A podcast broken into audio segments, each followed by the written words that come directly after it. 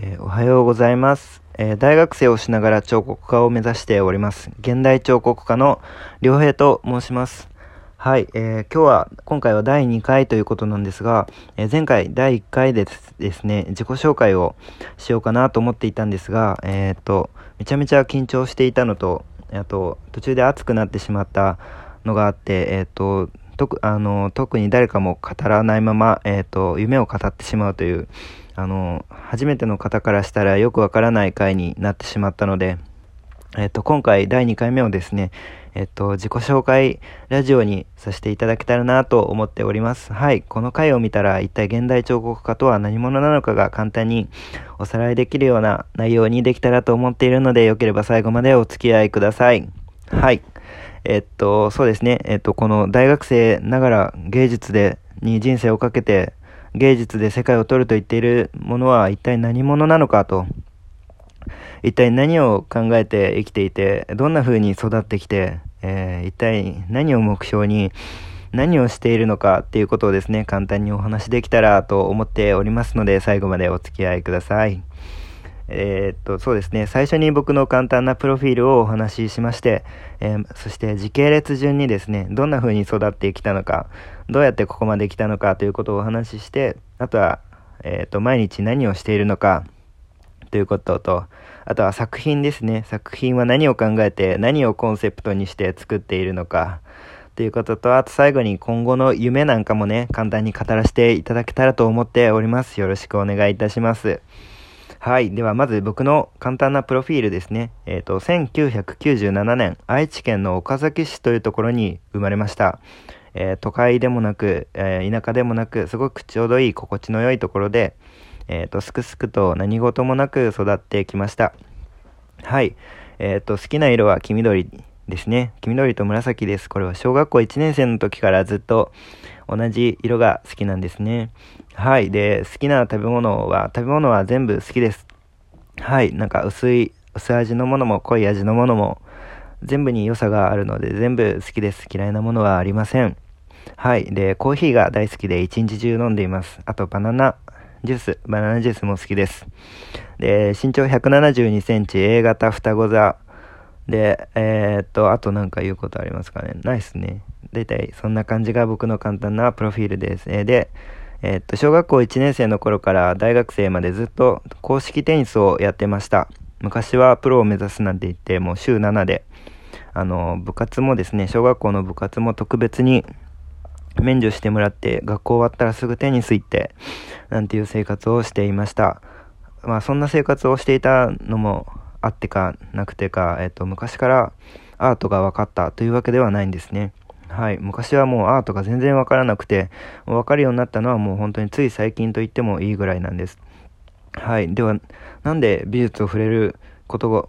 が、触れることになったのかということをお話ししますと、えっと、中学、高校、高校受験の時ですね。高校受験の時に、昔からあの絵を描くのは人並みに好きだったんですが、えっと、美術の高校が、という存在を知りましてですね、高校受験の時に。なんか面白そうだなと思ってちょっと受けてみたらですね、偶然にも受かってしまってですね、多分ビリッケツで受かったぐらいで受かったんじゃないかななんて考えているんですが、偶然受かってしまってそこから美術に触れることになっていくんですね。はい。それでもですね、やっぱりもともと美術がわかんないような人間ですから、えっ、と、やっぱわかんないんですね。その僕が進学した愛知県立の旭ヶ丘高校というところで3年間過ごすことになるんですが、えーっとですね、抽象画とかあるじゃないですか。ああいうのもやっぱり全然わからなくて、まあせめて分かって、あの昔の写実がすごいリアルに書いてある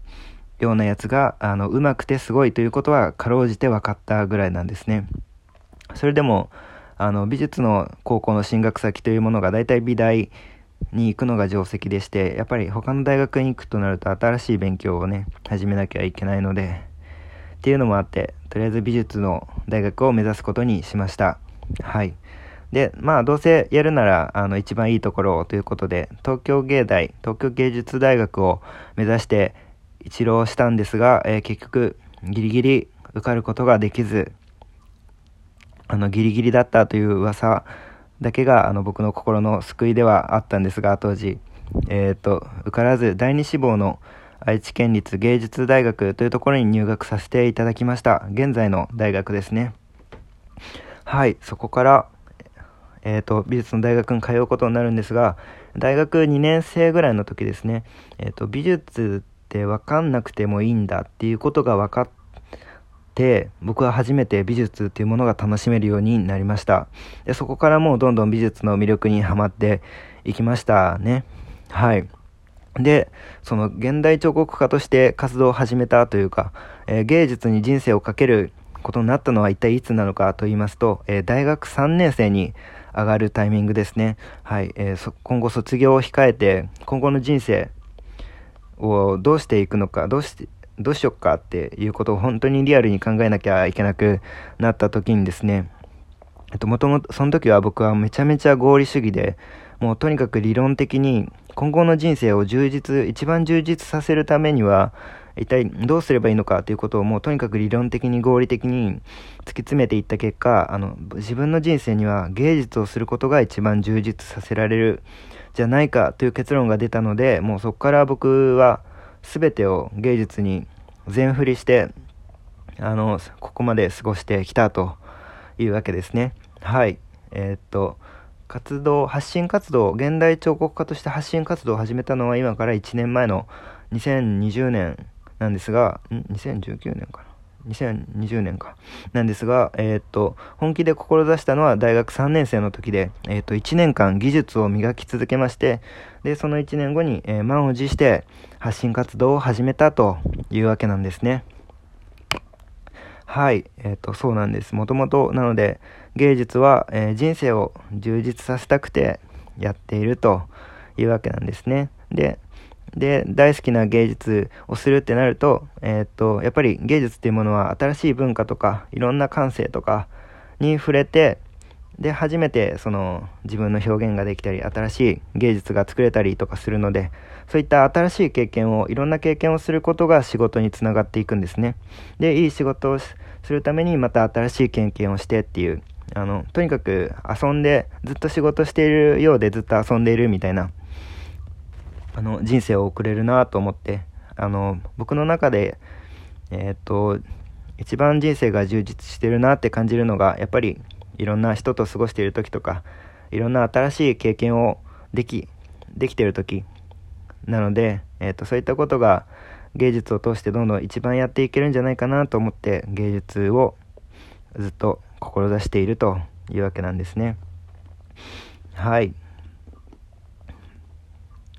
そうですね。で、今に至るんですが、えー、で、じゃあ一体僕は今どんな生活をしているのかっていうことにについて簡単にお話できたらなと思うんですが、僕はもうとにかくさっき言ったように、もう毎日はとにかく芸術のためだけに毎日をカスタムして、えー、と生きてるっていう感じですね。なんかオリンピック選手とかって結構そうですよね。この食事とかも、もう睡眠とかも全部その一つの競技、一回の競技に全てをかけて、やっているような方たちだと思うんですけどやっぱり芸術で世界を取るっていうと世界を取るってことになってもやっぱ同じなのかなと思うので僕もそういったそういった感じで全ての生活を芸術だけにかけて生活しているって感じですね具体的にはこの1日1 0キロ走ったりとかあとできるだけ効率的に物事を考えられるように思考のトレーニングとかしたりとかあとは精神を鍛えるために瞑想とかをしたりだとかっていった、あとはこういう発信活動もやって、で、あとは一日十何時間は制作できるようにできるだけ時間をとってやっているというわけですね。はい。もう日々、もうどんどんその効率とかをどんどん追求しながら生活しているというわけなんですね。はい。では、作品のコンセプトですね。何を作っているのか一番大事なとこですよね。はい。僕はですね、えっと、一番大事にしているのは、えっと、あれですね。一番美しいのはその人自身の人生っていうことは一番大事に考えています。えっと、その見てくださる方のその方のかけがえのない人生があるからこそその目の前の作品に対して何かを感じてもしくは感じなかったりするそういったところにアートの魅力っていうものはあると思うのでそういったところを一番重要に考えて制作していますでですね、僕自身は何をしているのかっていうと、やっぱり自分の価値観ですとか感性っていうものを純粋に作品にするっていうことを重要に作っていますね。はい、そうすることによって、えー、自分の感性とかを形にして初めて、形にして世界と対峙して初めて、やっぱり世界というものが見えてくるんじゃないかななんて思っているので、自分の作品をもってして、やっぱり世界をとかいろんなものを見て回って体感的に理解したいっていうのがあって作品を作っています。なので作品を作るってことはある種そういう世界を見て回るためのよりよく生きるための手段と考えて制作していますねはいという感じですで今後の夢これぜひ聞いてほしいんですが僕の今後の夢ですねえっと僕はですねあのとにかくいろんな活動をしてきてどんどんいろんな素敵な方たちと出会って来たんですね。で、本当に恵まれていて、もう素敵な夢を持った方たちがたくさんいるんですよ。もうね、みんなに夢を叶えてほしいなと思うぐらい素敵な夢を持った方たちがたくさんいるんですね。はい。で、先ほども言ったように僕の一番の人生の目的っていうのが人生を充実させることなんですね。で、自分にとって充実、うん、させることって何だろうなと思ったら、うんえー、っとですね、やっぱり一人の人が人生をかけてやっていることって、やっぱり人生をかけてしか成し遂げられない、体感できないような、あの、ことだと思うんですよね。はい。なので、えーと、そういった方たちのね夢の一端に参加させてもらって、えー、僕もいろんな体験をするということを目的にしています。あ、時間が来ちゃった。また また夢を語り始めて時間が来てしまいました。ということで夢を語るのはまた次回にしていきます。今後長い間ご清聴ありがとうございました。いつもありがとうございます。愛してるよ。